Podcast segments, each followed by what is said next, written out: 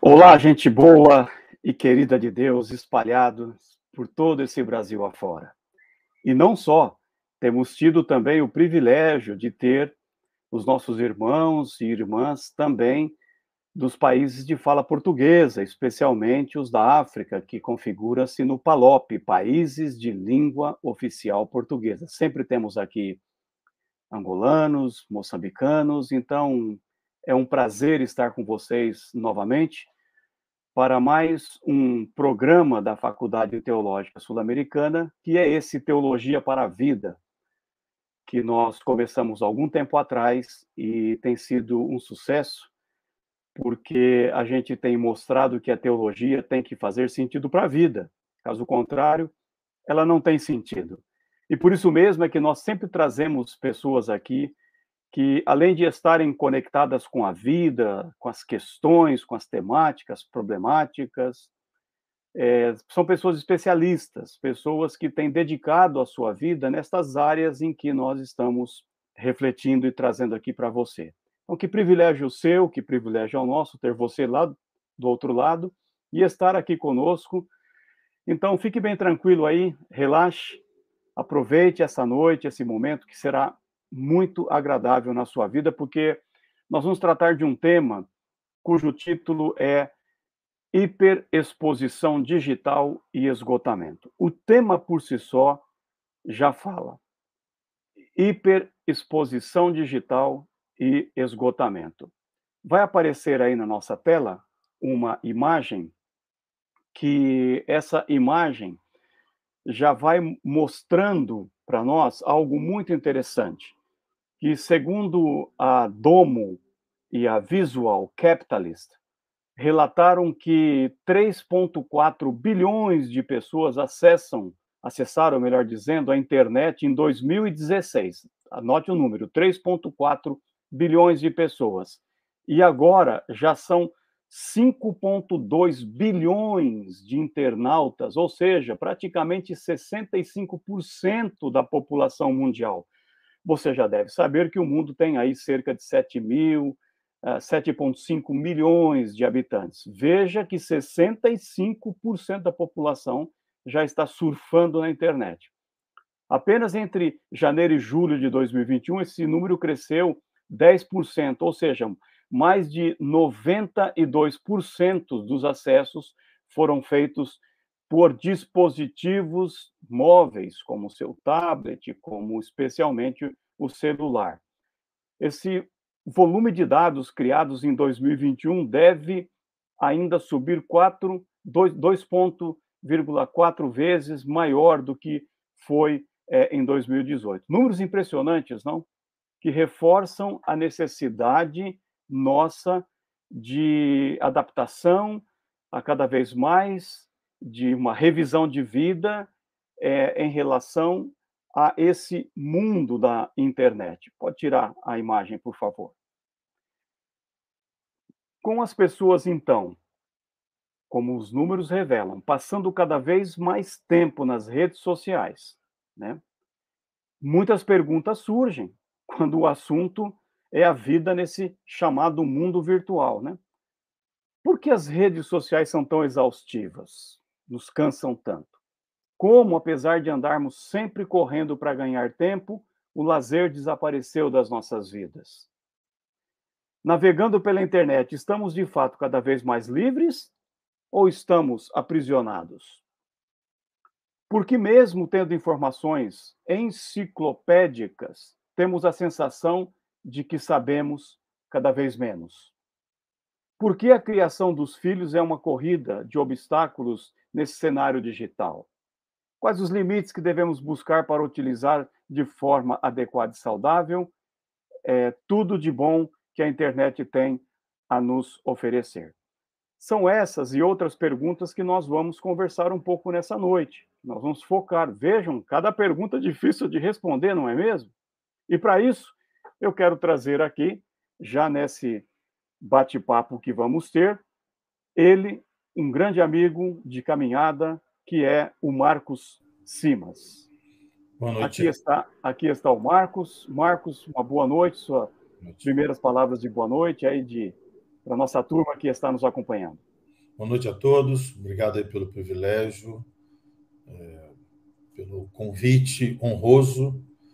Ah, eu já assisti algum, algumas dessas lives, desses eventos, então obrigado aí pela oportunidade. Espero que a gente possa, pelo menos, refletir um pouco sobre essa temática né, de a vida diante da internet, das redes sociais, ou mesmo das mídias sociais. Né? Bacana, bacana, Marcos. E ele está aqui para falar para nós nesse primeiro momento, depois vamos ter uma interação, porque o Marcos tem se tornado um especialista nessa temática. Ele acabou é, de ser titulado como doutor em ciências da religião pela Universidade Metodista de São Paulo, pela UMESP, defendeu a sua tese. Eu tive o privilégio de estar participando como um ouvinte na sua defesa de banca, e a tese dele vai muito também por aí. Uh, Marcos é um estudioso, uh, um, sempre foi um autodidata incrível, é, presbítero da igreja presbiteriana Betânia, em Niterói, e a boa notícia, então, também para nós é que ele acaba de chegar como sendo um dos docentes da Faculdade Teológica Sul-Americana, é, especialmente para o nosso programa de mestrado profissional. Então, o Marcos agora também é um professor, doutor da Faculdade Teológica Sul-Americana. Que privilégio seu, não? Que benção você poder contar com especialistas gente que dedica do seu tempo, e o Marcos dedicou uma boa fatia do tempo dele, se preparou para estar aqui com vocês. Então, sem mais delongas, como diziam os antigos, nós vamos ouvir nesses próximos 30 minutos o doutor Marcos Simas. Logo após uma vinheta, nós ficaremos com ele. Aproveite, vai tomando as suas notas e haverá um momento em que você poderá fazer algumas perguntas e a gente vai disponibilizar no momento certo para isso. Marcos, que Deus abençoe você. Muito obrigado por você atender o nosso apelo, o nosso convite. E eu estou seguro, certo de que eu vou aprender muito nessa noite. Estou muito ansioso para te ouvir. Então, obrigado. Vamos, ficar, vamos, vamos ficar com você logo após a nossa vinheta.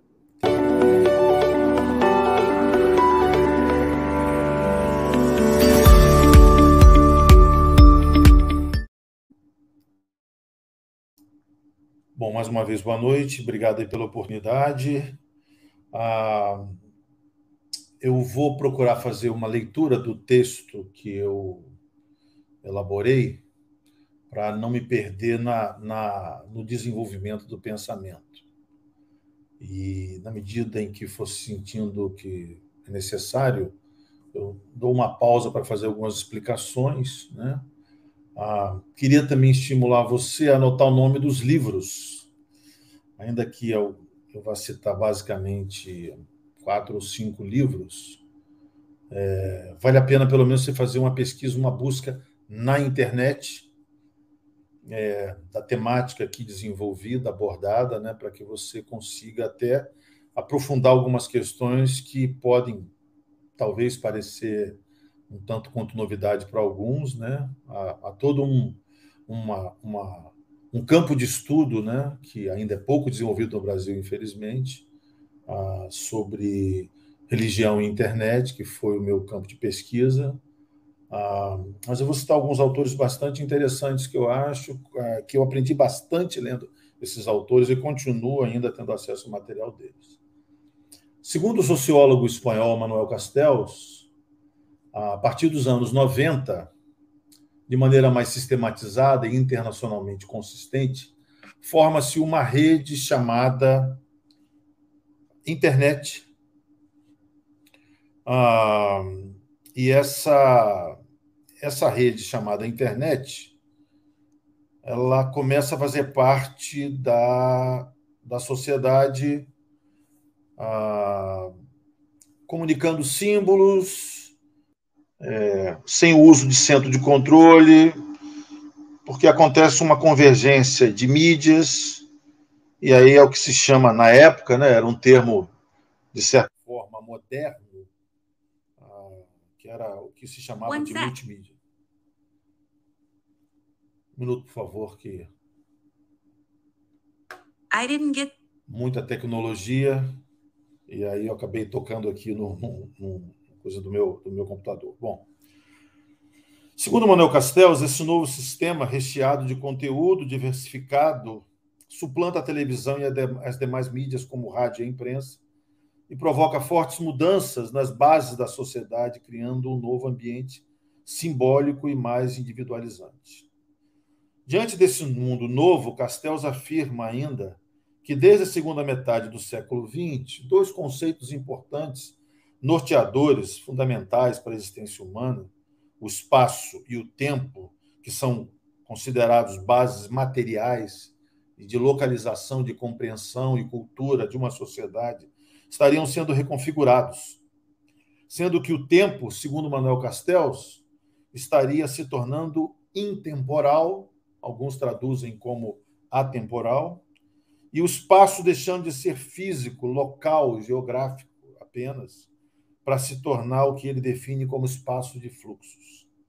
Assim, nessa sociedade interativa e virtual, estão presentes dois tipos de população, ou dois tipos de pessoas, diferentes entre si, uma minoria, ainda minoria, residindo na fronteira da virtualidade da internet.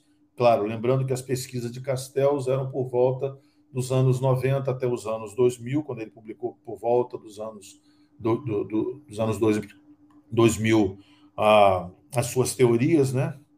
a, a sua trilogia, principalmente. Então, naquele tempo, havia uma minoria na fronteira da virtualidade da internet, uma maioria que explora novas modalidades de existência do efêmero.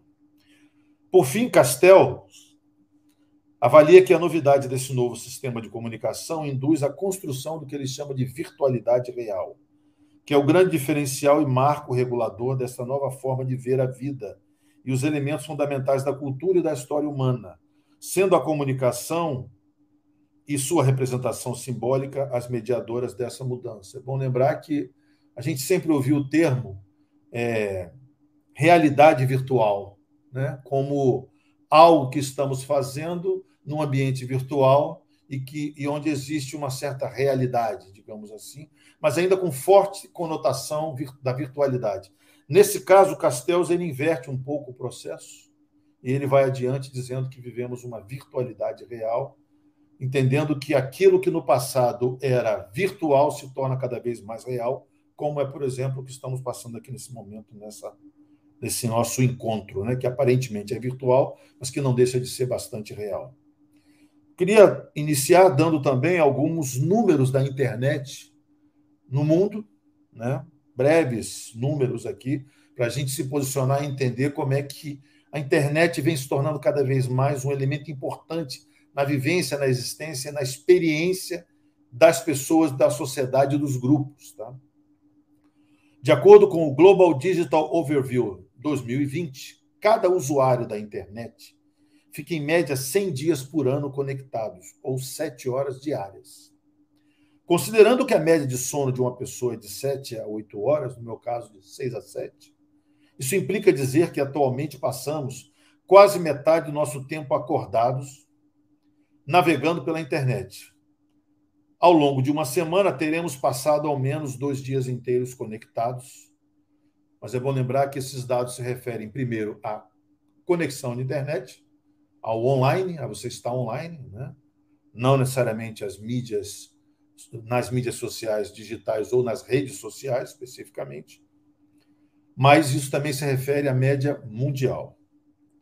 Agora vamos para os números da internet no Brasil. Os brasileiros estão em segundo lugar no ranking global de permanência, já que passam atualmente em média 10 horas e 8 minutos conectados. Isso entre 10 e 64 anos de idade.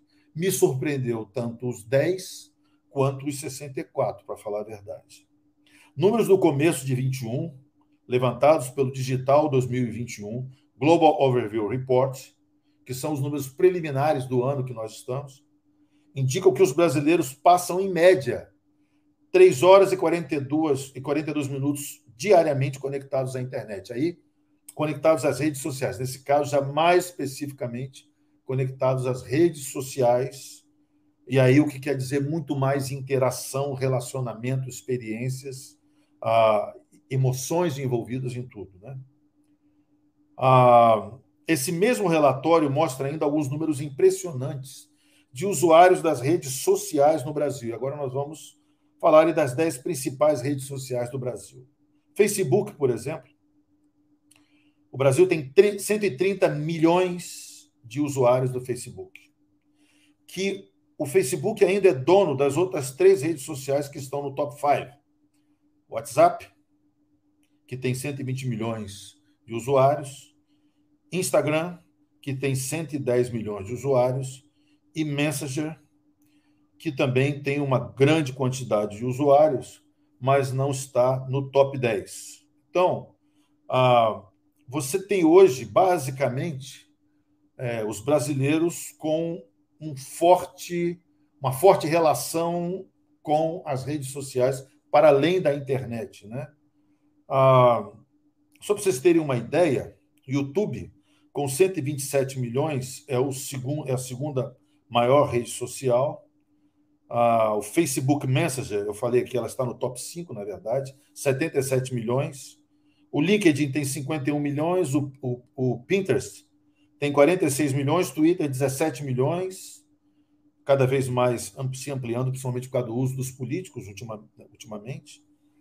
Twitter, ah, o TikTok com 16 milhões, ah, em plena expansão, e o Snapchat com 8,8 milhões também. Então, você tem hoje, para você ter uma ideia, a, a média de utilização mundial do, do, do Facebook é 2,85 bilhões de contas ativas.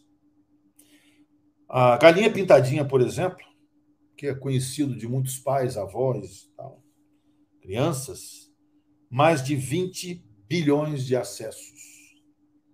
Além disso, a pesquisa da Comscore sobre o uso das mesmas mídias sociais no Brasil em 2020 mostra uma outra coisa bastante interessante: 97% dos brasileiros são alcançados pelas redes, pelas redes sociais digitais, que é considerado o índice mais alto do mundo, ultrapassando países como China, Índia e Estados Unidos. E mais, por aqui, usuários de mídias sociais chegam a um total de 150 milhões de pessoas, quando você pega aí o, o mix completo, ou cerca de 70,3 total de habitantes, com a média, como eu já falei anteriormente, de 3 horas e 42 minutos, apenas utilizando mídias sociais digitais, cada um fazendo parte da sua rede. Tá? Ah, basicamente, 66% da população brasileira é ativa em redes sociais. Não apenas tem conta, que é o caso dos 70,3% total de habitantes, mas é ativa. E aí, uma das primeiras perguntas que eu estou respondendo aqui é o seguinte: como, apesar de andarmos sempre correndo para ganhar tempo, como que, por que o lazer desapareceu das nossas vidas? Por isso. Esse possivelmente é um dos motivos, sendo bastante pragmático, nós gastamos cada vez mais tempo nas redes sociais e na internet. Naturalmente, isso traz para você um outro tipo de lazer, para alguns, mas também traz outros tipos de interações que podem trazer também variados conflitos para outros.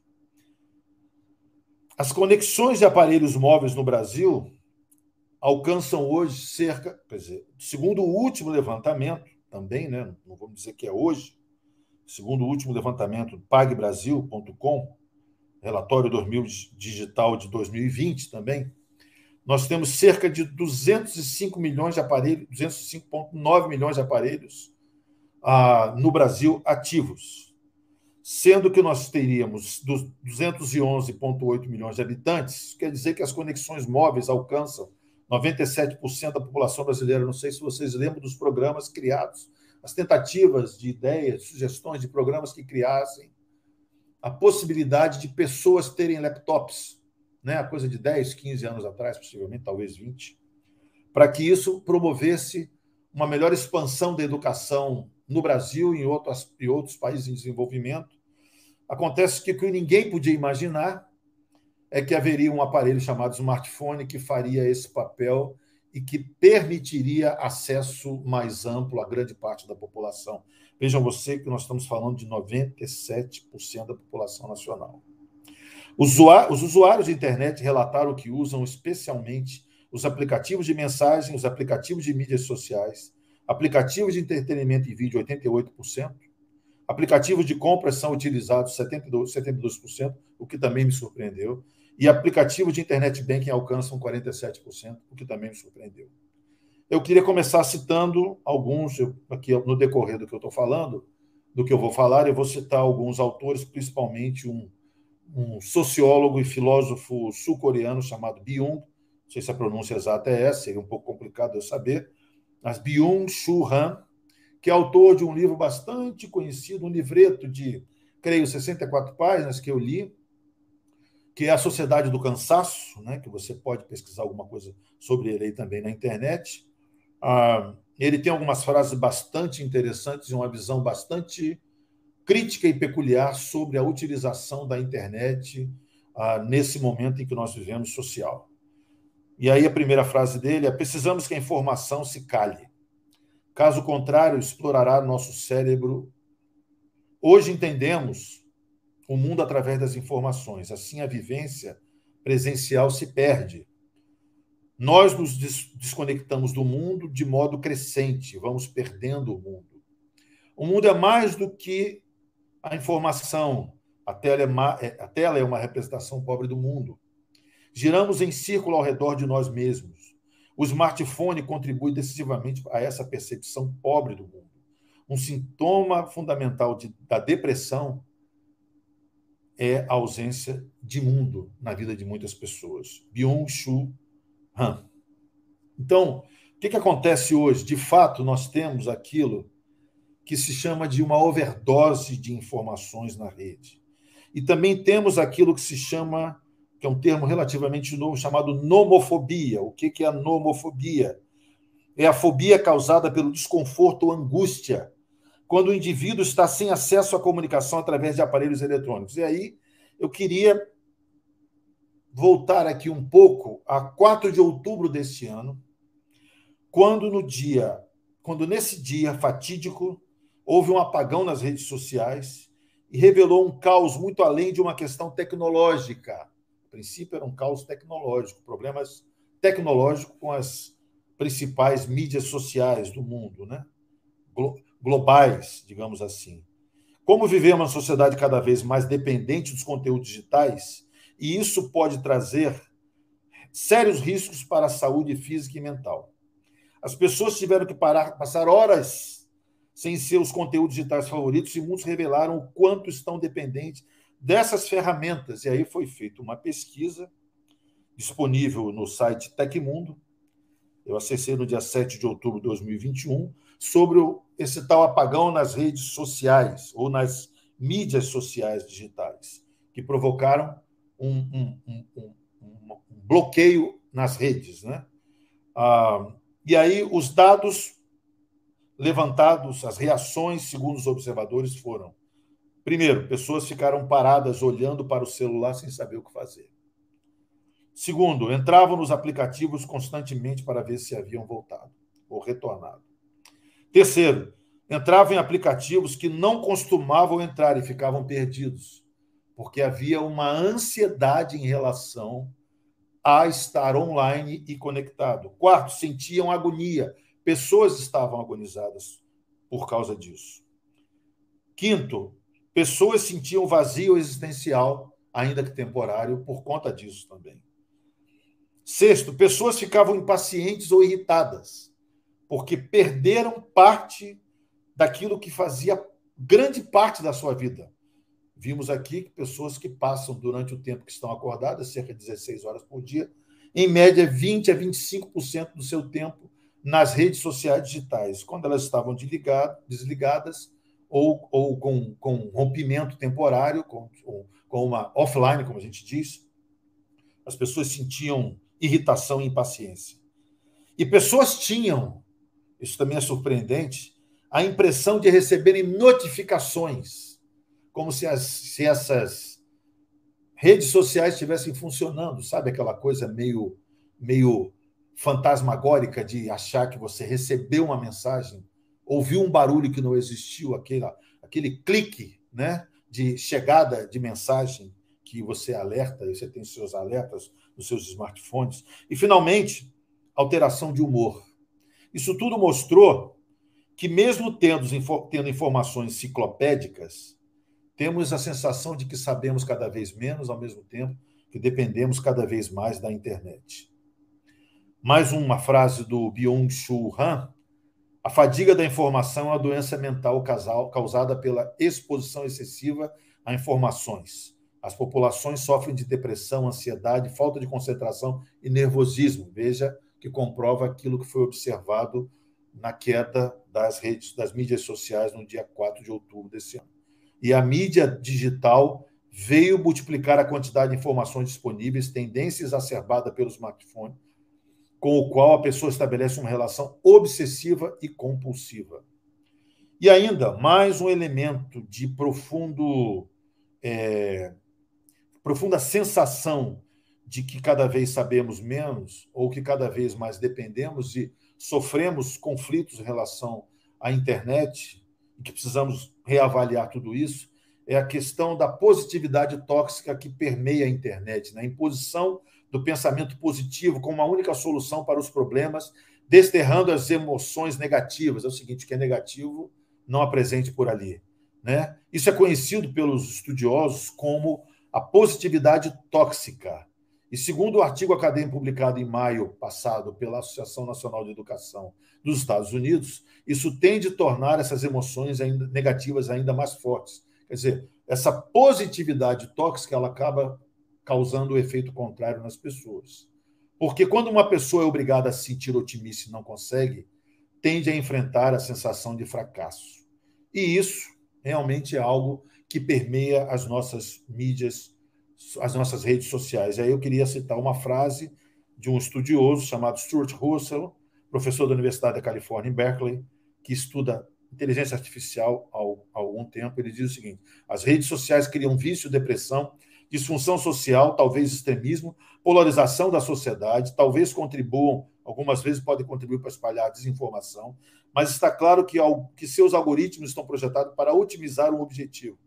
Preste atenção que as pessoas cliquem, que passem mais tempos engajadas com o conteúdo. E ao otimizar essas quantidades, podem estar causando enormes problemas para a sociedade. Então, você passa a fazer parte de um sistema eletrônico que trata você impessoalmente e que manipula você sem você saber, muitas vezes. Bom, relações na, na, na virtualidade real, conforme Manuel Castells. Como é que elas passam a ser? Hoje, com as redes sociais cada vez mais fazendo parte de nossas vidas, entramos e saímos dos ambientes físicos para virtuais e vice-versa sem perceber qualquer diferença.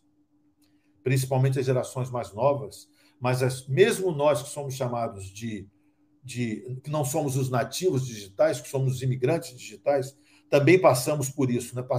Passamos a, a, a frequentar os dois ambientes, físico e virtual, de uma forma tão real que não conseguimos distinguir muitas vezes.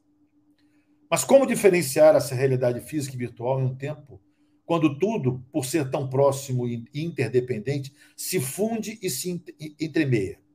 Inicialmente é preciso delimitarmos a proximidade e similaridade atual entre o espaço físico, geográfico, local, muitas vezes, e a virtualidade real que o Manuel Castells falou. Para Manuel Castells, essa virtualidade real é um sistema em que a própria realidade que é a existência simbólica e material das pessoas, é inteiramente capturada, totalmente imersa em um cenário de imagens virtuais no mundo do faz de conta, no qual as aparências não apenas se encontram na tela através da qual a experiência comunicada, mas se tornam a experiência. Quer dizer o seguinte: você não mais vivencia apenas um, um, um mundo paralelo, um mundo alternativo, mas um mundo unificado, híbrido. Acho que essa é uma palavra importante para a sociedade do cansaço atual que nós vivemos, é um mundo híbrido, em que você está lá e cá ao mesmo tempo, e você sequer faz, tem a noção de que você atravessou uma ponte, atravessou um ambiente para o outro. Né? Segundo Manuel Castells, você, você, algumas, você normalmente vive uma dupla realidade.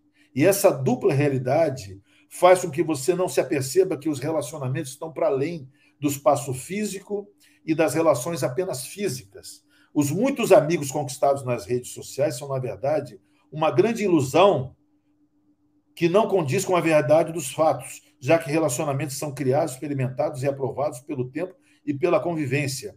E a instantaneidade da grande rede não nos dá esse privilégio. Ainda que sempre seja possível construir algo real e duradouro nesse mundo fluido em que vivemos. É famoso o vídeo em que o Sigmund Bauman, que faleceu, se eu não me engano, ano passado, é, que é aquele teórico que fala muito da sociedade líquida, né? O Sigmund Bauman ele sempre é, é, está procurando fazer identificação sobre a sociedade líquida e, buscar e apresentar elementos para poder caracterizar essa sociedade e fazer aplicações. Ah, e, uma das, um dos certos momentos que ele dá entrevista, se eu não me engano, para um programa brasileiro, está aí no YouTube, você pode achar. Ele fala que surpreende quando as pessoas falam que tem 5 mil amigos é, na internet. E ele fala: eu mal consigo ter 5, eu mal consigo ter 10, porque esse é um termo muito comum para determinada geração, muito incomum para gerações mais antigas, né? Ah, e aí, essa, essa, esse tipo de relacionamento que se experimenta no mundo virtual, ele se torna cada vez mais real e ele cruza fronteiras. E é preciso estar ciente de que aquilo que você no passado imaginava que era algo alternativo e que não iria afetar seus relacionamentos é, diários reais, acaba afetando. Por isso você vê tantas, tantas rupturas de pessoas na internet, tantos conflitos, né, tantas rupturas de amizades, de relacionamentos, uh, de história, né, através de experiências vivenciadas na internet. E ano que vem, ano de eleições, nós vamos experimentar isso possivelmente com muito mais amplitude, força, constância, rapidez e de forma talvez até dramática. Né? Ah, o Castells identifica os dois espaços como espaços de fluxos e espaços de lugares. Esses espaços diferem radicalmente quanto ao caráter das relações interumanas que eles produzem, favorecem, promovem e estimulam. No primeiro espaço mencionado, os seres humanos se confrontavam fundamentalmente como membros de totalidade, totalidades imaginadas, como nações-estados, é, é, cidades, grupos religiosos, etc. Né? Ah, igrejas ou interesses empresariais supranacionais, mas entidades a priori separadas e autossuficientes que também encerram interesses antagônicos entrelaçados em competições recíprocas e inclinados a gerar hostilidade e suspeita recíproca. É o seguinte, na verdade, essa relação hoje, ela se torna cada vez mais, ela cada vez mais descarta os elementos geográficos que estávamos acostumados, tá? Ela transcende a tudo isso, porque o espaço não é mais um espaço físico, local, geográfico, é um espaço de fluxo por onde você passa e por onde as informações passam e por onde nada é fixo e tudo é muito fluido e líquido. E, finalmente, as identidades estão em rápida transformação por conta da sociedade moderna em que vivemos, né? Nesse momento em que vivemos. E aí eu queria é, é, trabalhar aqui um pouco o texto, uh, o livro, o livreto, na verdade, Identidade Cultural na Pós-Modernidade, do, do Stuart Hall, né? para abordar um pouco dessa questão de uma das perguntas aí é, que o professor Jorge apresentou no começo da apresentação da live, por que a criação de filhos é uma corrida de obstáculos nesse cenário digital e muita gente tropeça, né? Ah, para Stuart Hall, a identidade do ser humano moderno envolve uma enorme complexidade, já que as sociedades modernas estão em mudanças constante, rápida e permanente.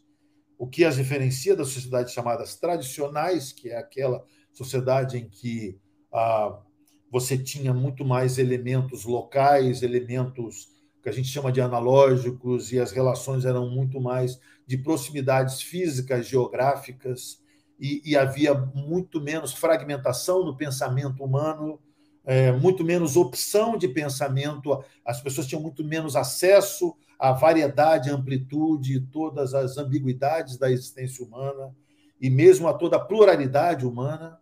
Né? Diante da internet, você consegue colocar o mundo à disposição de todos, variados pensamentos à disposição de todos, questionamentos à disposição de todos, variedades de pensamento à disposição de todos, e aí você descarta relacionamentos com extrema facilidade, como dizia o, o Bauman nos seus livros sobre amor líquido e sobre relacionamentos líquidos e tal. Ah, mas a verdade é que você chega a um certo momento hoje na sociedade em que as, a, a, individualidade era vivenciada de forma diferente da que é vivenciada hoje, né? Porque a individualidade era, era baseada nas tradições, sustentada por uma memória, por aquilo que você recebia e repassava, e hoje as possibilidades com a internet são enormes. Por isso, para Hall, não é possível compreender a sociedade atual como sendo uma totalidade ou um fenômeno uniforme, de alguma forma unificado e universal. A identidade, cada vez mais, ela é plural, ela é, ela é um mosaico, ela é fragmentada, né? ela rompe com tradições, ela rompe com aquilo que era normal. Por isso, pais e avós ficam completamente confusos em relação à decisão dos seus filhos, dos seus netos, né? porque você fala, mas nós fizemos isso sempre. Nós sempre fizemos dessa maneira, nossa igreja sempre fez dessa maneira, nossa família sempre fez dessa maneira, e são várias rupturas que acontecem. E isso choca, né? A, a identidade do ser humano moderno não é simplesmente algo que nos vem naturalmente quando nascemos, mas é uma formação permanente, sempre em processo, incompleta, fragmentada, que vai sendo efetuada e construída e reconstruída e reformatada como resultado de processos inconscientes que são tecidos ao longo do tempo e das vivências. Além disso, para Hall, as mudanças recentes que afetaram a força e a importância da tradição e das estruturas organizadas retiraram do indivíduo aquilo que lhe servia como uma certa estabilidade e referência, demovendo desse indivíduo aquilo que em sociedades pré-modernas e mesmo algumas sociedades próximas de nós, que ainda têm certa é, é, pegada pré-moderna em determinados sentidos, é, era entendido como divinamente estabelecido. Hoje você não tem mais nada para muitas pessoas na sociedade como divinamente estabelecido. Ou tudo é tudo é reciclável, tudo é, é, é reformatável, tudo é ressignificável, digamos assim. E aí é, nós temos aquilo que entendemos como os nativos digitais, que são os indivíduos cujo desenvolvimento biológico e social se deu em contato direto com a tecnologia, mais especificamente a internet. E esse ambiente impacta, impacta, impacta diretamente suas características, hábitos, planos, assim como a própria concepção de sucesso pessoal e profissional, já, já, por já haverem nascidos imersos na lógica da colaboração, transparência e participação surgida com as internets e os gadgets, ou todos esses aparelhos que são disponíveis para uma determinada geração, muito mais que eram para gerações anteriores. Né? Uh, Ulrich Beck é um outro autor, um sociólogo também, em seu livro A Metamorfose do Mundo, de 2018, argumenta que esse ambiente digital criado interfere na milenária e legítima forma de transmitir o conjunto de elementos de socialização que formam as novas gerações. Se antes a família e outras importantes instituições ajudavam a manter as tradições, agora seus atores, seus membros, seus partícipes experimentam lacunas entre as gerações, há muita distância, muita diferença, forma de ver a vida, quando o que deveria ter sido passado é passado de forma fragmentada. O bastão é passado de forma fragmentada, porque são muitas interrupções e elementos que tornam essa relação híbrida né? e, essa, e essa formação do indivíduo cada vez mais fragmentada, híbrida, complexa e, ao mesmo tempo, plural e pluralizada. Dessa forma, os mais velhos e idosos são relegados a segundo plano, sendo substituídos por uma nova genética digital. Uma segunda natureza parece que existe e se, se apresenta oportunamente como transmissora da bagagem cultural necessária à continuidade de grupos sociais, completando assim seu ciclo de metamorfose. Por isso que é tão difícil entender. Por que, que essa geração nova não faz como nós fazíamos? Por que, que meus filhos pensam dessa maneira? Por que, que meus netos pensam dessa maneira? Porque é uma sociedade em permanente mudança. Assim, com a internet que se, se assemelha e se pretende ser o local onde se encontra e se propaga aquilo que seria a memória de todos, por se entender de uma forma supostamente autônoma e ao mesmo tempo rápida e fácil, que estariam ali disponíveis tanto o conhecimento quanto a informação necessários para a evolução e perpetuação dos indivíduos que seriam formados em consonância com o mundo digital e conforme a necessidade moderna, esse novo paradigma de existência, na qual distâncias são relativizadas, se reveste de novas, novas formas de vivência, onde a geografia é afetada pela digitalização da vida. E por isso, não mais diz respeito a um local em especial. Por fim, como resultado dessa nova perspectiva de espaço e lugar na sociedade em rede, surge um novo tipo de indivíduo, repaginado agindo a partir de novos parâmetros e paradigmas, e cuja identidade e pertença já não cabe mais em uma visão é, inflexível e permanente, mas que convive harmoniosamente nas fronteiras e intervalos da sua existência, ao mesmo tempo que gesta a, produ a produção de novos conhecimentos, resultante da sua abordagem questionadora permanente de conteúdo, da forma e da imposição oriunda daquilo que era comum, tradicional. Por fim, mais uma vez, é, quais os limites que devemos buscar para utilizar de forma adequada e saudável tudo de bom que a internet tem a nos oferecer? Você pode não passar o dia inteiro em um restaurante. Você não pode passar o dia inteiro em um restaurante, no bar e no futebol, ou na festa com amigos ou amigas, porque irá prejudicar as demais relações próximas e familiares. Da mesma forma, não pode passar o dia todo em debates, assim como leituras, pesquisas e buscas na internet. Todo excesso é perigoso, mas no caso da internet ele pode ser traiçoeiro, porque fisicamente você pode estar próxima ou próximo de seu familiar ou amigo, mas mentalmente estar longe.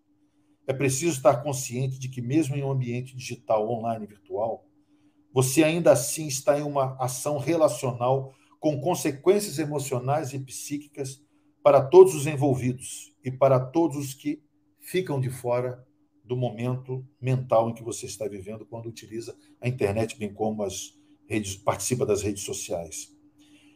Ainda precisamos nos dar conta de que os relacionamentos e demais ações exercidas na ou pela internet são reais e trazem consequências reais. Professor Jorge. Está mudo. Muito obrigado, Marcos, por sua exposição brilhante, tantos dados, tantas informações. E é claro que um tema como esse a gente precisaria, né, Marcos, de meses e anos, né? Porque é a nossa realidade atual, é o nosso mundo, é nesse novo contexto né, é, digital que nós vivemos, enfim, isso pega todos de uma maneira impressionante, como você já bem colocou e descreveu. Então, nesse segundo momento agora, a gente vai ter um bate-papo é, e trocar algumas ideias e dar oportunidade também para você, quem sabe, trabalhar algumas outras temáticas que o tempo não permite. Então, logo em seguida da nossa vinheta aqui, a gente então vai ter esse segundo momento nosso, esse bate-papo, esse pai-bola.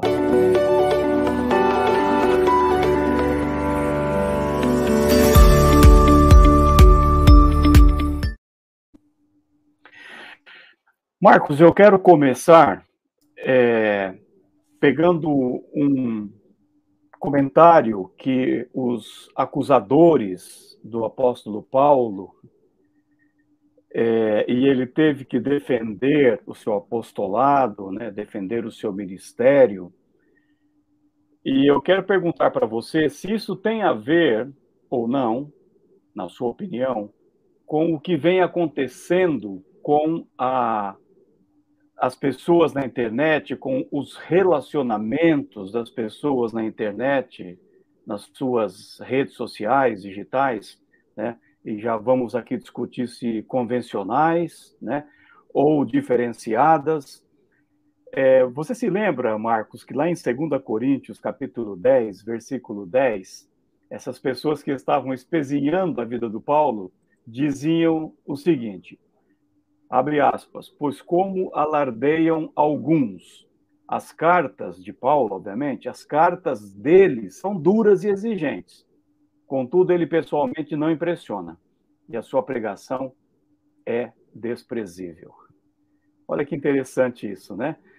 Eu tenho percebido, e eu quero que você comente um pouco sobre isso, que tem pessoas que na internet são leoas, elas são bravas, são ríspidas, desobedecem limites, parece que não tem caráter ou perderam o caráter, o bom senso, e se sentem no direito de entrar, atacar do jeito que quer, como quer, esquecem, inclusive, Marcos, esquecem que elas são seguidoras de Jesus Cristo de Nazaré.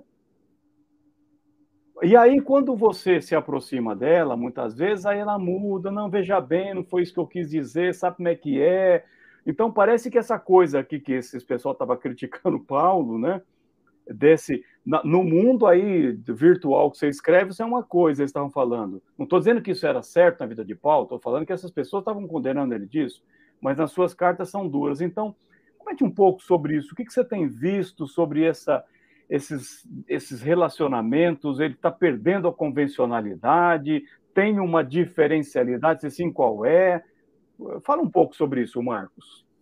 Bom, uh, vamos lá. Interessantíssima questão, talvez uma das mais relevantes para a gente que trabalha com ensino teológico e formação de futuros pastores e líderes cristãos. Uh, então, em agosto ou setembro de 2018, eu resolvi encerrar minhas, é, minhas contas nas redes sociais. Ah, eu comecei a ver tanta agressividade, tantas ofensas, tantas rupturas, tantos descontroles, que houve alguns casos específicos, eu vou me, me, me reservar o direito de não citar nomes, em, em absoluto, ah, que eu cheguei a dizer para minha esposa de que isso aí não é ele não, é um hacker. Alguém entrou na conta dele e está falando isso em nome dele, mas não é ele. E ela disse: é ele sim, então está hackeada há mais ou menos um mês, um mês e meio, dois meses. E aí fazia lá aquela busca na timeline, né? E eu dizia: rapaz, tem alguma coisa esquisita. Realmente, quando eu estou com essa pessoa, é isso que você falou, a relação dela. E outra coisa, essas palavras não eram contra mim absoluto, porque eu sempre fui um participante muito passivo nas mídias, nas, nas redes sociais digitais. Eu sempre dei aquela olhada, peguei o que tinha de bom e pouco entrava, comentava e conflitava. Né? Então, ah, eu pessoalmente experimentei um pouco disso aí que você estava falando, não me arrependo de ter fechado já passei três anos e espero conseguir ficar firme por mais um tempo. Né? Ah, acho que tem benesses, mas também tem um monte de riscos. Ah, e o que eu posso dizer é o seguinte: é que algumas pessoas, eu, eu citei isso no começo, aí no final da minha fala, as pessoas precisam entender que as relações pela internet, nas mídias sociais digitais e nas redes sociais, Bom, vamos lá esclarecer. A internet é o amplo, é o macro, né? A internet é um ambiente. As redes, as mídias sociais digitais são as ferramentas. E as redes sociais são os grupos. Então, só para deixar isso muito claro. Eu percebi que o, o, o ambiente nas redes tem se tornado cada vez mais agressivo. E as pessoas perdem o controle porque muitos parecem não, parecem não entender que ali é uma experiência real de um mundo real de aproximações, emoções e rupturas reais. Então, você pode dizer assim: eu fui agressivo lá, me desculpe. Só que já foi espalhado para 10, 20, 30, 40. Eu estava olhando o meu LinkedIn, acho que eu tenho 1.500 pessoas no LinkedIn. Na minha conta do LinkedIn, que é, que é a princípio, a única rede social que eu mantenho por questões profissionais, ativa. Mas também sou bastante passivo nela, confesso. Mas eu fico pensando o seguinte: se eu de alguma maneira faço uma. apresento ali uma proposta agressiva de qualquer, de qualquer debate, se eu agrido alguém por algum motivo, se eu utilizo o recurso da violência, naturalmente, para além da pessoa que eu estou ofendendo, toda uma quantidade enorme de mais 1.500 pessoas, pelo menos, observarão aquilo, aquilo vai estar registrado dependendo da, rede, da mídia social que eu esteja é, conectado e ativo, aquilo vai estar registrado. Então, uma coisa, Jorge, é eu e você termos um debate entre nós dois utilizando o FaceTime. A outra coisa, nós temos um debate crítico aqui, agressivo, com 100, 200, 300 pessoas assistindo e com potencial infinito de pessoas a assistirem. Então, tudo isso também faz você provocar nas pessoas aquilo que elas têm de melhor e de pior. Pessoas uhum. que falam, esse cara está me ofendendo publicamente. Uma coisa era você ter um debate num, num, numa sessão de uma igreja evangélica, nas famosas sessões antigas de igrejas né, evangélicas mais históricas e tradicionais, que você tinha calorosos debates e às vezes até algumas ofensas, com 100 pessoas participando da Assembleia, ou da sessão, como dizia na Igreja Batista, né, como chamava na Igreja Batista. Outra coisa é você estar em público agora, com uma ofensa à minha pessoa, eu, uma ofensa à sua pessoa alguém. Então as pessoas esquecem, elas olham apenas as duas imagens. Agora, por exemplo, aqui na minha tela, eu estou vendo a você e a mim, não estou vendo ninguém mais. E eu posso pensar que eu estou virtualmente num debate único com você, ou num bate-papo único. Mas desse bate-papo participam pessoas numa quantidade infinita. É. Então, eu, eu temo que muitas pessoas não tenham ainda essa noção né, de que, ao fazerem qualquer comentário nas redes sociais, estão abrindo para todas as redes, para todos os membros e participantes da rede. E em lives como essa, vocês que vão ser gravadas e colocadas à disponibilidade no YouTube, você tem um número infinito e, e potencialmente e exponencialmente infinito de acessos e de, e de, e de, e de comunicação dos seus erros e acertos. Então, me parece que isso aí é resultado de pessoas, muitas vezes, que não têm noção do alcance do que estão fazendo. E, finalmente, Jorge, também pessoas que muitas vezes mostram nas mídias sociais o que de fato elas são. Também tem isso. Uhum. É. Tem gente que, quando pega o microfone e uma câmera, se transforma. Né? Então, pode ser que também seja essa segunda possibilidade aí. É, e diga-se de passagem, Marcos, né? Diga-se de passagem, você até citou aí, né? O, o, o LinkedIn diga-se de passagem que as empresas, quando estão contratando os seus funcionários no RH, vão analisar como é o teu relacionamento nas suas redes sociais. Não é isso? Elas analisam e, as, e, muitas destas pessoas, muitas dessas Exato. pessoas são descartadas, nem consideradas, e elas nem sabem os motivos Você pelos quais elas foram descartadas, né? Aí ela acha que ela, ela acha que ela é uma poderosa, que ela pode falar de quem ela quiser, do jeito que ela quiser, e o cara pensa assim: mas ela vai fazer isso daqui dentro da minha empresa, então eu não quero ela aqui. Agora, imagine você, imagine e sem você. Contar, Jorge, desculpe interromper, sem contar que ela vai, se ela for contratada, ela vai passar a representar toda a imagem da empresa no ambiente público. Exatamente. Agora, imagine você se isso também passasse a ser um critério da pessoa que falasse assim, pastor, eu vou participar da sua igreja. Ele vai lá analisar a tua mídia social e vai falar assim, aqui você não vem, é. não. Você só Bom, cria problema para os outros. Eu quero dar mais um elemento que muita gente talvez não se aperceba. Há quem diga, eu já vi uma matéria na internet sobre isso, que o governo dos Estados Unidos e alguns governos, alguns sistemas de imigração também estão observando as redes sociais de pessoas que estão requisitando visto para entrar no país. Uhum. Eu já li alguma coisa sobre essas possibilidades.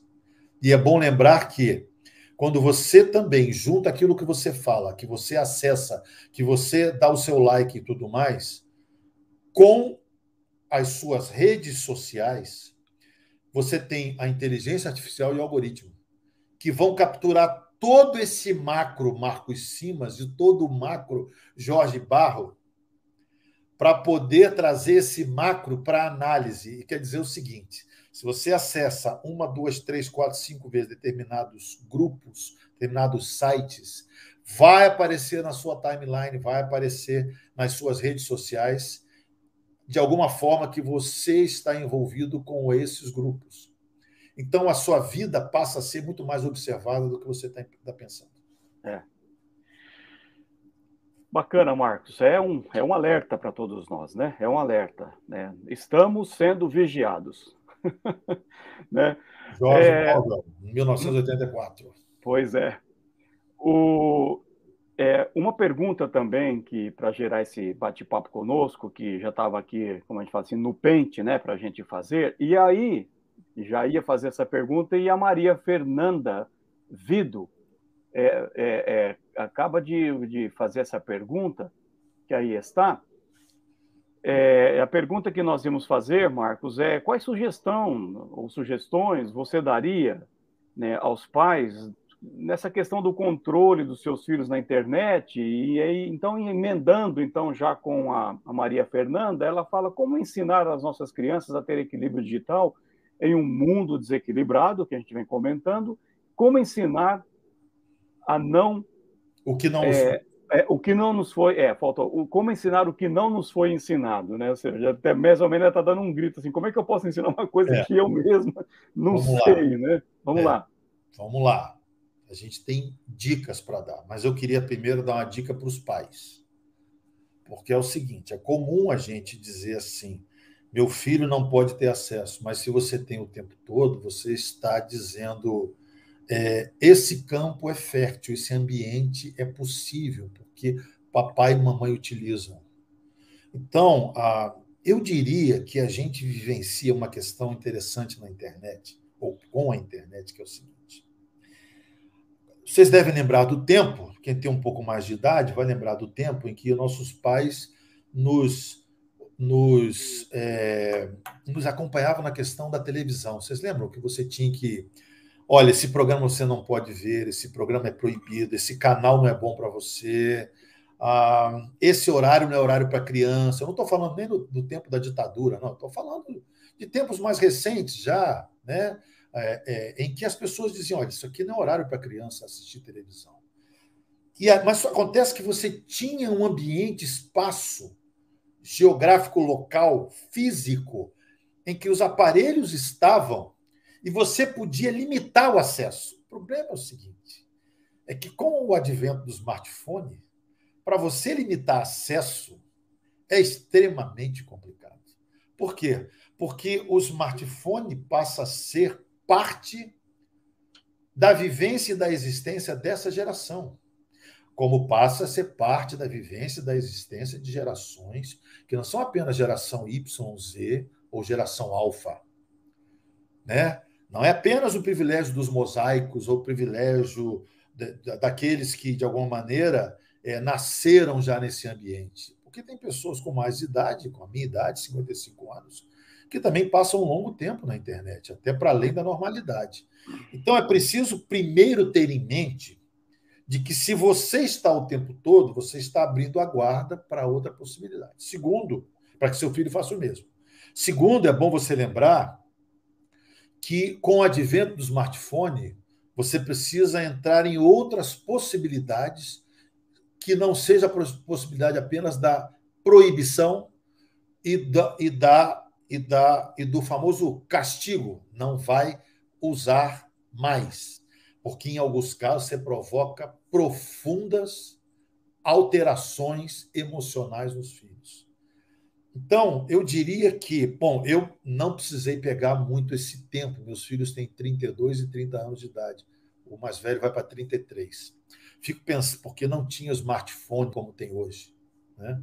Fico pensando a dificuldade que eu tinha, que era basicamente programa de televisão e canal e TV por assinatura e acesso à internet num laptop, em que eu podia fazer certas limitações, trazer limitações para eles e para mim. Mas hoje, quando eu ando com meus documentos, meu cartão de crédito, esses dias eu fui num, num local, esqueci o meu cartão, minha carteira, e não tive mais como dar aquele famoso golpe, esqueci a carteira, dá para você pagar para mim, né, com os amigos. O que, que eu tive que fazer?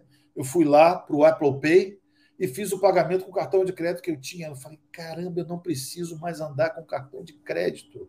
E o próximo passo é eu não andar mais com a minha carteira de identidade, carteira de motorista. Isso quer dizer o seguinte: cada vez mais você cai na armadilha de dizer o seguinte: o que é indispensável hoje?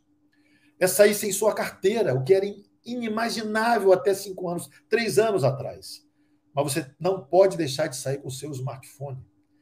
E isso quer dizer o seguinte: esse smartphone transcende as possibilidades geográficas. O que, que aconselho para os pais, em essência? Conversem, expliquem, limitem horários, mas limitem primeiramente os seus, para você ter autoridade, para limitar o horário dos filhos. Dizer, querido, você vai ter tanto tempo de internet e eu vou explicar. E a grande questão é Diálogo, diálogo, diálogo e diálogo. Conversa, conversa, conversa e conversa. E vou dizer mais: vai ter um momento em que os filhos não vão entender. Mas você vai, vai ter que fazer uma opção por uma negação a si e ao seu filho, a si para ser exemplo e ao seu filho para dar limites, ou permitir e você depois se arrepender amargamente. Então é preciso entender que, mais uma vez, vai ter que ser usada a palavra disciplina, né? mas é uma disciplina um pouco mais complicada, porque anda no bolso, e aí se anda no bolso, vai para a escola, tem acesso, vai para o banheiro, tem acesso, vai para o quarto, tem acesso. E aí a grande questão é diálogo, diálogo, explicação, diálogo diálogo. E detalhe, pais e mães na dupla. Porque se um tentar trabalhar sozinho, enfraquece a defesa. E aí é melhor que os dois trabalhem em conjunto. É, são desafios, né, Marcos? São desafios, né? Esses dias eu estava conversando com uma pessoa e ela estava assim, falando assim, olha, é, é, muito difícil, é um absurdo, porque eu ligo para minha filha, às vezes ela está fora de casa, é, eu ligo para o meu filho e eles não atendem. Eles não atendem. Eles mandam para mim uma mensagem no WhatsApp em algum lugar, assim, fala, pai, Mas eu não quero falar nos WhatsApp, eu quero falar com ele, é. lá no telefone. Então ele já tem também umas boas maneiras aí de se. Ô Jorge, tem um elemento novo, Jorge. Tem um elemento novo, que é o elemento de você não permitir que quem te envia a mensagem saber que ela leu a mensagem, que a pessoa é. que recebeu leu a mensagem. Que é o seguinte: é. você manda a mensagem e aí, para quem tem um pouco mais de idade, está acostumado com azulzinho, não é isso? Lá no é, WhatsApp. isso aí. Fica um agora não, agora fica cinza. é isso aí. Então, é o seguinte: fica cinza, amigo. Você sequer sabe se o seu filho, sua filha, seu neto, seu marido, sua esposa, seu funcionário, seu patrão recebeu sua mensagem. Você vê como é que essa coisa está ficando cada vez mais conflitante. É. Né? Tá certo. Olha só que coisa, né? É... Uma outra questão que a gente poderia pensar um pouquinho, né, para aprofundar mais essa nossa, esse nosso bate-papo, é que uma, uma das questões que que está na, na nossa no título da nossa live, que é essa hiperexposição digital é, e esse esgotamento, né? Ah, você acha, Marcos, que as pessoas é, vão, é, por estarem esgotadas, por tenderem a cansar, é, elas vão, na sua opinião, quem sabe, diminuir essa exposição, elas vão diminuir essa intensidade das mídias sociais no futuro, vão desistir um pouquinho da internet ou, ou não? Ou você acha que só vai aumentar? Bom, vamos lá, algumas possibilidades. Claro que carecem de experimentos, né? Mas é muito possível que, vamos pensar aqui nas outras, nas outras alternativas midiáticas que tivemos ao longo dos anos. Ah, algumas pessoas nos últimos anos decidiram ver menos TV e se ocupar mais com outras atividades sociais lazer, etc. Assim como algumas pessoas no passado se permitiam é, é, diminuir o tempo de ouvir o seu rádio para poder cumprir suas obrigações fazer seu trabalho e ter suas relações normais. Volto a dizer, claro que esses dois, essas duas mídias que eu apresentei, esses dois aparelhos, digamos assim, característicos, o rádio e a TV, e, e, bem como o jornal, o rádio e a TV eram em geral gratuitos, o jornal era pago, a não ser que você passasse em frente à banca de jornal para dar aquela olhadinha rápida, né? Ah, você já via pessoas ali fazendo a opção de dizer: peraí, isso aqui eu não tenho tempo de ver, então eu vou limitar meu tempo. Pais que diziam: não quero TV na sala, pais que diziam: não quero TV nos quartos dos meus filhos, pais que diziam: não quero TV no nosso quarto para poder melhorar as relações. Então você já tinha pessoas já, já, que de alguma maneira queriam romper com o que era comum, o agravante das mídias sociais digitais é que elas entram para o seu bolso agora. Elas entram no seu aparelho. Elas entram numa extensão do seu corpo. Olha só, pode parecer uma aberração o que eu estou falando, mas vamos lá. Quantos de nós se sentem faltando um pedaço quando saem de casa sem o smartphone? Honestamente falando, dos 10 aos 64, aos 74, aos 84, aos 94. Uma vez que você tenha acostumado com isso, você sente que está faltando alguma coisa. E digo mais, aquilo que eu falei é verdade. Você pode esquecer sua carteira, dependendo do ano que você renovou a carteira de motorista, você tem aquele código QR e você coloca para dentro do seu smartphone e você não precisa mais da sua carteira. Era inaceitável para um ser humano até cinco anos, três anos atrás dizer assim: saí, esqueci minha carteira. Vão me parar na estrada, uma blitz vai me parar, vão me, a polícia vai me pedir alguma coisa, eu vou ter que pagar uma coisa, eu esqueci minha carteira. Então entendam que, que o smartphone ele vem invadindo a nossa privacidade de alguma maneira. Então, é muito possível que pessoas mais disciplinadas e que percebam o, o, mal que o excesso faz, rompam com tudo isso. Agora, convenhamos, faz parte da humanidade, olha só. Você não tem pessoas que passavam 3, 4, 5, 6, 7, 8 horas no futebol, no sábado, no domingo? Você não tinha pessoas que passavam 3, 4, 5, 6 horas envolvido com todas as novelas? Até acabar o roteiro diário da novela? Você não tem pessoas que passavam no primeiro jornal das seis, depois das sete, das oito, mudando de canais? Você não tinha aquelas pessoas que liam quatro, cinco jornais pela manhã durante duas horas e não dava atenção nenhuma para os filhos e para a esposa? Ou para o marido? Então, assim, essa é uma prática humana normal, se distrair e se abstrair de determinadas, com determinadas mídias. Mas o que cabe a nós é, é trabalhar com a disciplina, dizer, olha só, eu vou deixar minha vida eu vou utilizar duas horas por dia de mídias sociais digitais. Beleza. Vou, se você tem um limite para tudo, não vai te fazer tão mal. Se você diz, eu vou deixar uma hora para mídias sociais digitais, eu vou deixar uma hora para ouvir, para poder ver televisão, eu quero ver um programa, eu quero ver um documentário, eu quero ver isso, se bem que hoje você pode ver tudo isso no YouTube. Né? Ah, ou você pode dizer, não, eu vou tirar uma hora por dia para ler um bom livro, porque aí eu, eu mudo a minha ambientação, né? O problema é o seguinte: eu imagino que pessoas, com o passar do tempo, elas vão de fato romper com esses comportamentos extremos de longas horas na internet. Veja no Brasil, 10 horas aproximadamente na internet, 3 horas e 40 minutos aproximadamente nas mídias sociais digitais. Pensa o seguinte: se você passa 3 horas e 42 minutos por dia nas redes sociais digitais, qual o tempo que você consegue passar com com o seu cônjuge, com o seu filho, com, sua, com, a sua, com seus amigos, com a, sua igreja, porque você está pegando um, um tempo de aproximadamente quatro horas para manter um relacionamento que muitas vezes é focado. E tem um outro problema das mídias, das redes sociais. É que, em geral, são focados em pessoas que pensam como você, pessoas que, que, que reproduzem comportamentos certos ou errados, e pessoas que estão muitas vezes semelhantes àqueles programas, para quem é homem, entende o que eu estou falando, gosta de futebol, aqueles programas que pa conseguem passar duas horas debatendo um determinado lance de futebol que não foi aceito ou que foi questionado. É um requentamento permanente de temática. Então, eu acho que as pessoas vão, com o passar do tempo, procurar ser mais objetivas, entender a importância do seu tempo. E entender fundamentalmente que você pode ser escravizado por aquilo que você carrega no seu bolso. E não apenas.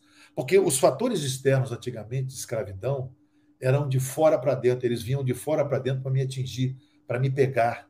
Eles hoje andam colados comigo no meu bolso, na minha mão, e afetam minha mente com muito mais facilidade.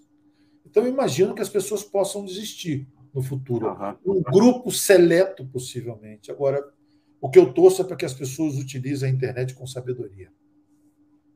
Que delimitem tempo e tenham disciplina. Tá certo. Bacana, bacana. Bom, vamos rumando para dois, dois mais tópicos aqui na nossa nosso bate-papo. É, e aí, então, a gente vai indo para os nossos finalmente, né? Há um tópico que a gente vai levantar aqui, vamos levantar ele com parcimônia, né? Porque ele é um tópico meio perigoso, meio quente. A gente já tem acompanhado isso nas, nas, nas últimas eleições que aconteceu tanto no Brasil, Estados Unidos. Recentemente, é, o Facebook foi levado lá para o Congresso, né?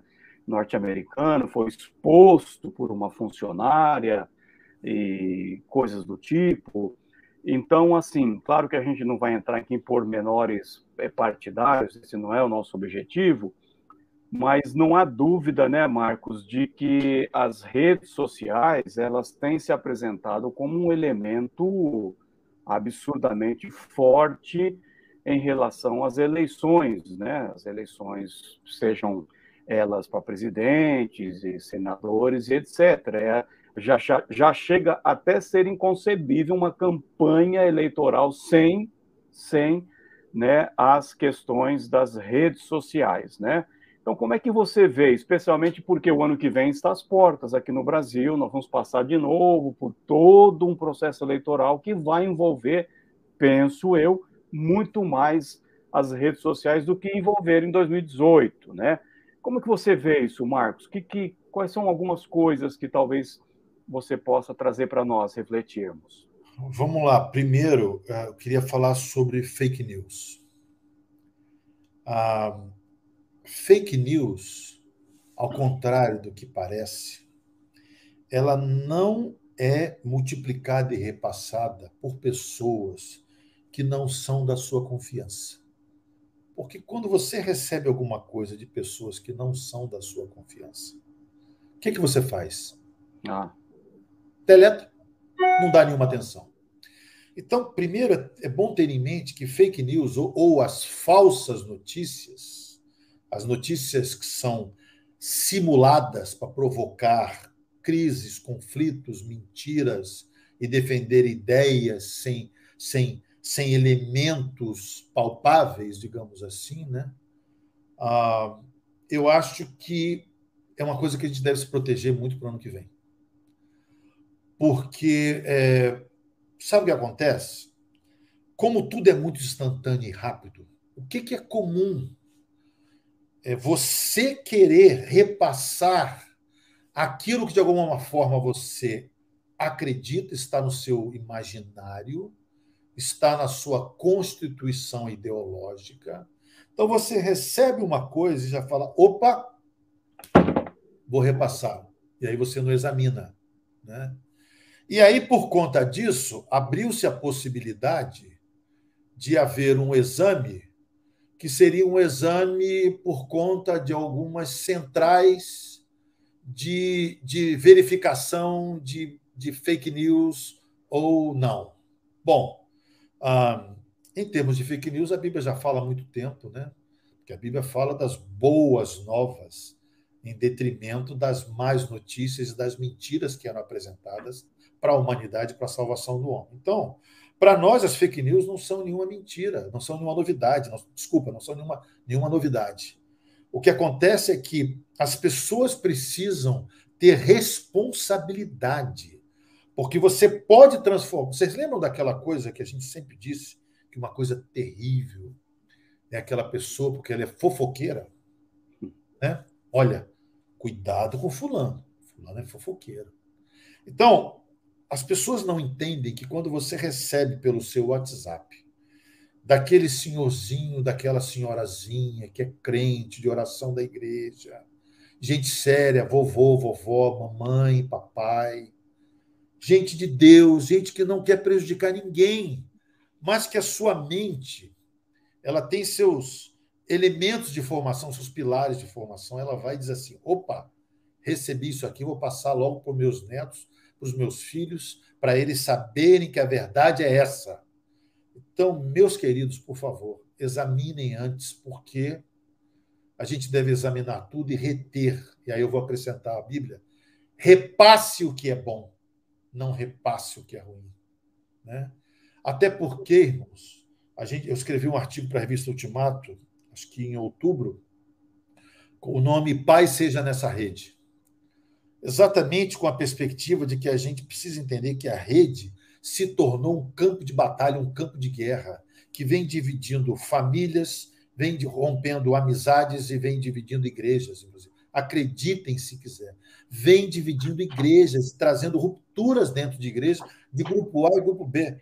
Aí a gente passa a ter saudade daqueles conflitos entre arminianismo e calvinismo, entre conflito entre o tradicionalismo conservador, o cessacionismo teológico, contra ou, ou, ou em oposição a, ao pentecostalismo, ao, ao, ao, aos dons espirituais que ainda acontecem ou não na igreja, porque você tinha pelo menos enciclopédias, livros para dizer meu argumento é esse, meu argumento é aquele, eu acredito por isso, eu acredito que eu sigo fulano, eu acredito que eu aprendi isso. Hoje, com esse debate permanente nas mídias sociais digitais, e principalmente nas redes, você acaba repassando verdades sem elementos. Então, mentiras sem elementos, que são pretensiosamente supostas verdades. E aí eu queria entrar com outro elemento de definição de termo sociológico, que é o seguinte: pior do que se disse aí por muito tempo, que era um termo ali do tempo do Trump e que foi a palavra do ano da revista Time, ou se eu não me engano, a palavra do ano uh, do Webster, do dicionário Webster da língua inglesa, que era a, a, a pós-verdade, pior do que a pós-verdade, que nada mais é do que uma mentira, é a auto-verdade. Porque a auto-verdade é o seguinte: não interessa o que seja verdade, o que interessa é o que vale para mim. Então, numa sociedade que a identidade é cada vez mais é, é, individualizante, individualista, em que eu faço do meu mundo aquilo que me interessa, que eu não me preocupo com o que eu recebi dos que estavam antes de mim e dos que estão no meu entorno, dos que me fizeram chegar onde eu cheguei. Eu não desci como um, um ser que vem de uma espaçonave, desce na Terra e fala: a partir de agora o mundo vai ser como você pensa. Não, tem todo uma quantidade, uma gama de conceitos, história que foi desenvolvido, que não precisa ser um ultraconservadorismo, mas que tem que ter uma base para você passar adiante, ou para você dizer, opa, chegamos até aqui por causa disso. Quando você vê uma sociedade em que as pessoas se preocupam mais com a sua própria egoística verdade em detrimento de uma verdade que, ainda que ela seja um pouco mais difícil, né, por causa da pluralidade de pensamentos hoje, ainda existem verdades no que diz respeito aos elementos. E, finalmente, irmão, se você não tiver certeza de que é uma verdade, não repasse, que pode se tornar uma fofoca, uma mentira e destruir reputações, destruir pessoas e incentivar pessoas a fazerem coisas erradas. E volto a dizer, por pesquisas, por pesquisas feitas na internet, isso tem mais a ver com pessoas que são gente boa, gente nossa, gente da nossa confiança, que é tapeado pelos maldosos e maliciosos que repassam supostas verdades que nada mais são do que grandes mentiras. É. Então, ano que vem, Jorge, é um ano que a gente tem que preparar a alma e o coração, a mente, e a gente precisa disciplinar, porque senão nós vamos ter profundas rupturas, porque vai vir fake news de todos os lados. E aí, quando eu tenho um poder de influência e utilizo esse poder de influência para repassar uma fake news, eu estou fazendo um mal e não um bem. E eu reconheço que muitos de nós, você sabe que eu repasso para você material de vez em quando e você me repassa. Né? Muitos de nós que temos a melhor das intenções, poderemos trazer alguns enormes danos a pessoas, a famílias, a grupos, a igrejas, né? por conta de boas intenções, mas com mais execuções. Então, por favor, verifique o que você está repassando. Ou seja responsável por utilizar ferramentas da mentira. E o pai da mentira, mesmo da mentira digital, nós acreditamos que é o diabo. Então, mesmo que seja um pai da mentira digital, ainda é o diabo que é o pai da mentira. É. Desafio muito grande, Marcos, entrarmos no ano que vem com essa consciência de que nós somos bem-aventurados, macários, porque nós somos pacificadores. E o ano que vem vai ser um ano de checkmate para muita gente nesse país. Ah, se vai revelar quem são de fato os filhos de Deus e quem não são, ou pensam que são, porque o pacificador será chamado filho de Deus. Então aí está um grande desafio para nós no ano que vem. Então, ah, eu quero que as pessoas me reconheçam de fato como um filho do Altíssimo, como filho de Deus, então o meu dever é ser pacificador. Está posto um desafio para nós no ano que vem, não? E finalmente, Marcos, de uma maneira agora um pouco mais é, breve e, e, e, e alguns, só algumas, algumas dicas, né, para é, que as pessoas que participam conosco aqui saiam com algumas dessas dicas, que seria com quais ideias, conselhos ou dicas você daria é, para nós, né, como usuários das mídias sociais, em relação ao autocontrole? O que, que você poderia destacar aí, uns, uns três ou quatro dicas práticas para isso? Bom, eu quero destacar o que eu estou tentando para mim, porque para mim também é difícil. Então, por exemplo, eu, eu, eu tomei algumas medidas pessoais. Primeiro, eu disse, eu fechei algumas mídias sociais, algumas redes sociais que estavam é, me trazendo dano, alguns grupos que traziam dano, eu pedi para sair. Ah, que a Bíblia diz tudo que é bom, tudo que é puro, se há alguma coisa boa, é. pense nisso. Que os seus olhos são, forem bons, todo o seu corpo será bom. Né? Então, assim, a gente precisa entender que internet é visual também. Então, se você não anda não anda fazendo determinados limites para a sua vida, mesmo que você esteja em casa com a sua esposa do lado, seus filhos do lado, mas você esteja perdendo tempo ou investindo tempo naquilo que não é para o bem de você, pra, da sua alma e para o bem de todos, eu aconselho você a ter cuidado e, e manter aí a sua mente atenta às armadilhas da internet, como você sempre procurou atento, estar atento às armadilhas da TV, às armadilhas da banca de jornal, com as revistas pornográficas, as, as armadilhas é, das músicas que você entendia como perniciosas para você e para sua família, e etc. Bom, então, assim, eu procurei fazer o seguinte: eu procurei delimitar, delimitar tempos de utilização. Então, eu acordo, procuro não de início acessar o smartphone. E digo mais, esses dias eu comprei um relógio analógico eu, eu podia ter comprado um, um relógio digital. Falei, não, deixa eu lembrar que a vida é analógica. A existência é primariamente analógica e depois digital. Então eu comprei um relógio analógico que ainda, que eu ainda tenho que no dia 31, dia 30, dia 30, quando o mês não tem 31, eu tenho que fazer aquela mudançazinha ainda. Você vê, você vê como é que eu estou com 55 anos de idade. Eu procurei manter o relógio analógico ao invés de digital. Por conta disso, eu procuro acordar e procuro fazer aquilo que vai fazer bem para minha alma. Primeiro, é entender que é um dia de graça, pela graça de Deus eu estou vivo, meus familiares estão próximos de mim, eu tive uma noite de sono, eu tenho um trabalho, eu tenho perspectiva, eu tenho eu tenho uma vida que, que, que é pela graça de Deus que eu existo. Então, assim, por conta disso, eu procuro gastar minha primeira uma hora do dia pensando no que é bom, no que é puro, no que é, no que é saudável, lembrar dos conceitos, ler a Bíblia, ler alguns livros cristãos e tal. Procuro também ouvir um pouco de cânticos que me tragam a memória com rapidez, né? E que fiquem na minha mente trazendo as coisas boas da vida. Às vezes eu ouço também algumas músicas que não são necessariamente músicas cristãs, mas que têm mensagens que me fazem lembrar que, que é, com a roupa encharcada e a alma repleta de chão, todo pastor tem que ir onde o povo está, todo cristão tem que ir onde o povo está, né? Ou faz-me lembrar que muitas vezes minha dor é perceber que apesar de sermos tudo, eh, tudo que tudo que dissemos, ainda somos os mesmos e vivemos como os nossos pais. Então, essas coisas eu procuro pensar um pouco sobre isso com as músicas por um tempo.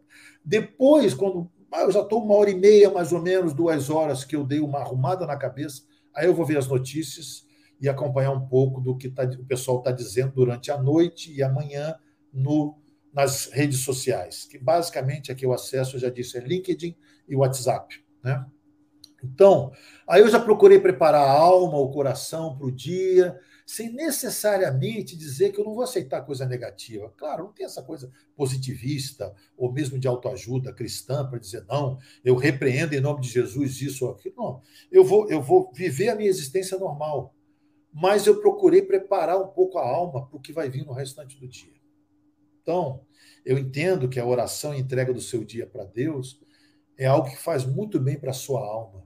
Né? E você prepara a alma para o dia duro que você vai ter, porque você vai ter as suas experiências pessoais de dureza. E por causa do advento das redes sociais digitais, você também vai perceber a dureza da vida dos outros. E vai receber conflitos que você não queria receber, vai saber conflitos que você não queria saber, vai saber de amigo que foi desempregado e você não queria saber. Por quê? Porque as relações, as informações, elas passam a ser instantâneas, múltiplas, elas são muito mais uma avalanche do que aquilo que nossos pais recebiam. Nossos pais recebiam uma má notícia ou duas por dia. Nós recebemos 100, 50, 30. Por quê? Porque esse é o mundo das mídias sociais digitais. Então, se eu posso dar conselhos, é isso. Porque eu também, como vocês, enfrento a mesma dificuldade. A tentação de ficar ali o tempo todo vendo o que é está acontecendo. Outra coisa, supere essa ideia ultrapassada de que é indispensável, e aí é o slogan antigo da Veja, você está bem informado. Não caia nessa. É indispensável você estar bem formado que é muito diferente de estar bem informado. A informação pode ser útil, mas a formação é muito mais útil do que a informação. Tenha isso em mente. Não se desespere pela falta de informação, mas fique triste, preocupado com a sua falta de formação. E aí eu procuro trabalhar antes da informação a minha formação pessoal. Que bacana. Poxa, que, que palavra, que palavra legal essa sua última, viu? Se focar mais na nossa formação e não só formação acadêmica, intelectual, mas também formação como ser, como né, pessoa, é, do que na informação, né? E, de fato, como tem gente gastando tanto tempo na informação e deixando a formação ir embora, né? Que bacana. Bom, gente boa, eu vou trazer um, um, um breve recado aqui para vocês. E logo em seguida, Marcos, é, gostaria de pedir que em dois minutos você fizesse as suas considerações finais. Tá bom? Vou, te, vou ser generoso, vou te dar dois minutos. tá bom? E antes disso, então, eu quero trazer aqui é, algumas informações para vocês, que vai ser projetada aí na nossa tela, a respeito da nossa caminhada aqui na faculdade. Pegando o gancho fantástico que o Marcos deixou, então, gente boa, invista na sua formação. Invista na sua formação. Porque também, venhamos e convenhamos, tem muita informação na internet que é deformação. Em vez de informar você, deforma você. E você sabe qual é um campo que acontece muita deformação na internet? Na teologia na teologia e especialmente na Bíblia. Porque está lá num site, alguém postou alguma coisa e você confia e você acha que é aquilo mesmo. Mas, é, na verdade, aquilo às vezes é uma heresia, é um tipo de uma teologia que não vai contribuir nem, nem para você nem para o reino de Deus. Então, a minha dica para você é que você invista na sua formação. E para isso nós oferecemos aqui na Faculdade Teológica Sul-Americana a graduação em teologia presencial. Essa é para aquelas pessoas que estão aqui próximas da gente, na cidade de Londrina, na nossa região, e que podem estar aqui é, presencialmente nas salas de aula, né? desfrutando aqui dos nossos relacionamentos, da biblioteca e coisa do tipo. Então, a gente tem esse programa. Mas também nós oferecemos para aquelas pessoas que não podem vir aqui, e não tem como, tem o Brasil é muito grande, a gente voa do norte a sul sete horas. O extremo sul até o extremo norte brasileiro, você voa sete horas sem parar. Então é muito caro, é muito distante, né? E para isso, então, nós temos uma graduação em teologia online, ambas reconhecidas pelo Ministério da Educação, porque isso vai abrir muitas outras portas para você também na sua vida, né? No seu processo formativo. Quem tem um curso reconhecido superior pode depois fazer uma pós-graduação. Então, por isso é que nós já temos também a pós-graduação online. Você vai, então, crescendo no seu desenvolvimento pessoal. Né? É, nós temos, por exemplo, agora, olha que interessante, no contexto da nossa conversa, uma pós-graduação é, digital, né? Então, você pode participar conosco, eh, as, as, as, as barreiras e os limites vão sendo derrubados. E, finalmente, a gente tem um mestrado profissional em teologia, que esse daí já é para pessoas que querem ir um pouco mais além na sua formação, visando um professorado no futuro, discutir determinados temas, que então nós temos aqui um time muito bonito. Então basta você entrar no nosso site lá do mestrado.ftca.edu.br e ver que time maravilhoso. Eu faço parte, o próprio Marcos Simas faz parte desse time. E nós estamos inaugurando também, gente boa, e aí nós vamos já colocar um pequeno videozinho para vocês verem, um, uma parceria de um doutorado em ministério com uma instituição norte-americana chamada de Lancaster Bible College da Pensilvânia, nos Estados Unidos. É um, uma parceria lindíssima, onde a pessoa vai estudar com professores que virão dos Estados Unidos e vai receber o diploma, vai ser pelos Estados Unidos, credenciado pelas agências dos Estados Unidos, chamado Doutorado em Ministério. E para isso, um pequeno videozinho, mas muito breve mesmo, só para você entender um pouquinho o que é e um convite, quem sabe que você mesmo possa participar amanhã. Então vamos ver esse pequeno vídeo agora. Olá pessoal, meu nome é Rubens Musi, boa noite. Alegria ter vocês com a gente no Teologia para a Vida. E a gente quer fazer um convite especial, não é Jorge? Para essa turma toda estar conosco amanhã à noite no canal de YouTube da FTSA. Vamos falar sobre o doutorado em ministério, um projeto novo aqui da faculdade, muito ousado, muito interessante na área de liderança, liderança de igrejas, liderança de organizações. E a gente convida você amanhã, então, terça-feira às 19h30, dia 7, para estar conosco aqui falando sobre esse projeto. Uma boa noite para você. Viram só que bacana, gente boa? O Dr. Rubens Múzio é, professor aqui da Sul-Americana, e também ele é o nosso coordenador para o doutorado em ministério com a Lancaster a Bible College da Pensilvânia.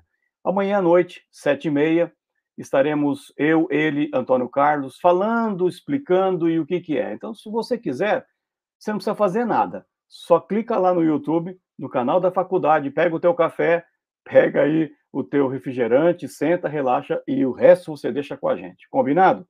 Então amanhã, se você estiver lá, vai ser um privilégio, um prazer muito grande para nós. Então nós vamos voltar agora com as considerações finais, os dois minutos últimos aqui com o Marcos Simas. Marcos, considerações finais suas. Vamos lá, obrigado aí mais uma vez pela oportunidade. É... a gente, quando estuda um pouco mais o assunto, também explana, sempre se obriga a a rever conceitos né, e reavaliar coisas. Ah, eu queria lembrar com vocês de Mateus 6, 22 23, que eu mencionei, né? Os olhos são a lâmpada do corpo. Se os seus olhos forem bons, todo o seu corpo será cheio de luz. Se, porém, seus olhos forem maus, todo o seu corpo estará em trevas. Portanto, se a luz que existe em você são trevas, que grandes trevas serão. A internet, eu, eu eu, eu sou fã da internet. Se em algum momento pareceu que eu estava criticando como um ambiente tenebroso, perigoso, não é assim que eu vejo. Eu vejo como uma possibilidade rara de alcançar conhecimento, alcançar bênçãos, é, ouvir testemunhos. Eu estava semana ouvindo uma pregação do Lisânias Moura, que foi meu pastor, no Morumbi, até 1996. Que beleza, eu estava em casa, ouvi três mensagens dele. Ouvi também mensagem do Lidório, ouvi lives da, da FTSA, né? Até falei com você, Jorge, que eu ouvi um, um, uma das suas né, mensagens. Então você pode ter muita coisa boa na internet, mas depende de você escolher o que você quer. Né? Você pode transformar essa ferramenta maravilhosa em uma coisa muito ruim para a sua vida. Se você não criar mecanismos de proteção.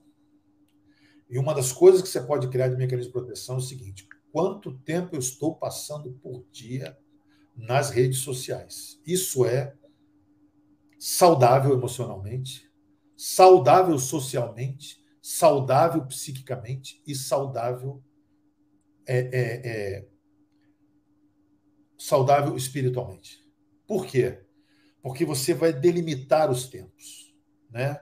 Então, a, a, eu espero que eu não tenha deixado uma palavra só de pânico e de preocupação, tá? mas uma palavra de alerta. A gente está num tempo em que as coisas estão mudando muito rápido, estão mudando muitas pessoas, os ambientes estão fluidos e você precisa ter a certeza de que quando você acessa a internet, as redes sociais, você está indo para um bom caminho, dando, como disse o Jorge, um bom testemunho como cristão, também nesse ambiente público. Antigamente, para você evangelizar alguém, você chegava num lugar, era três, quatro, duas, uma, três pessoas. Hoje, você desevangeliza pessoas se você é violento pela internet, se você toma posições determinadas pela internet e não mostra um bom caminho, o caminho da paz e o caminho de Jesus, que é o melhor caminho sempre. Obrigado aí mais uma vez pela oportunidade. Marcos, receba a nossa gratidão pelo tempo, né? Você estudou, sistematizou, né? E e muito obrigado, então, pela sua dedicação, pelo seu carinho, pelo seu afeto e também pelas dicas preciosas que você nos passou aqui nesta noite. Né? Muito obrigado mesmo, de coração, é, por isso. E eu gostaria de pedir que você que está participando aí conosco, seja agora ou depois, é, eu faço muito isso nas minhas, nas minhas é, redes sociais. O que, que eu faço? É uma coisa que eu acho que é, tocou na minha vida, é, é, é, algo que eu entendo que vai, vai gerar bênção para a vida dos outros, eu compartilho. Eu compartilho sem dó.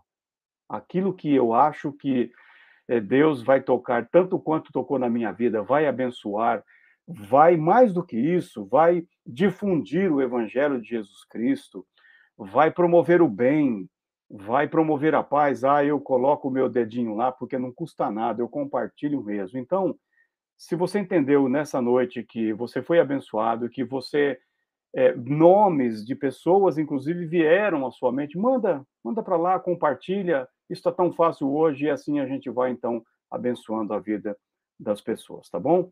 Então, é, Marcos fica com Deus, um beijão em toda a sua família.